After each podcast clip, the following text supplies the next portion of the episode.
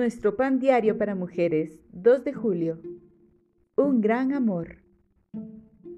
La lectura bíblica de hoy se encuentra en Primera de Juan, capítulo 3, versículos 1 al 8. Mirad cuál amor nos ha dado el Padre, para que seamos llamados hijos de Dios. Por esto el mundo no nos conoce. Primera de Juan 3:1. Hace poco llevamos a Moria, nuestra nieta de 22 meses, a dormir a casa por primera vez sin sus hermanos mayores.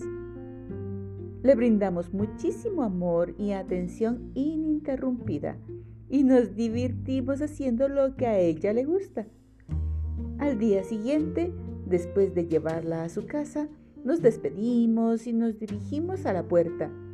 Entonces, Moria tomó su bolsito, que todavía estaba junto a la puerta, y comenzó a seguirnos.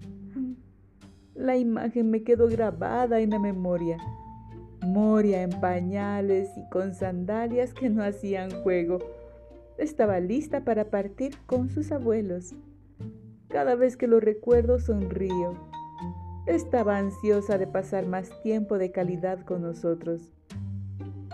Aunque todavía no tiene la capacidad de expresarlo con palabras, nuestra nieta se siente amada y valorada.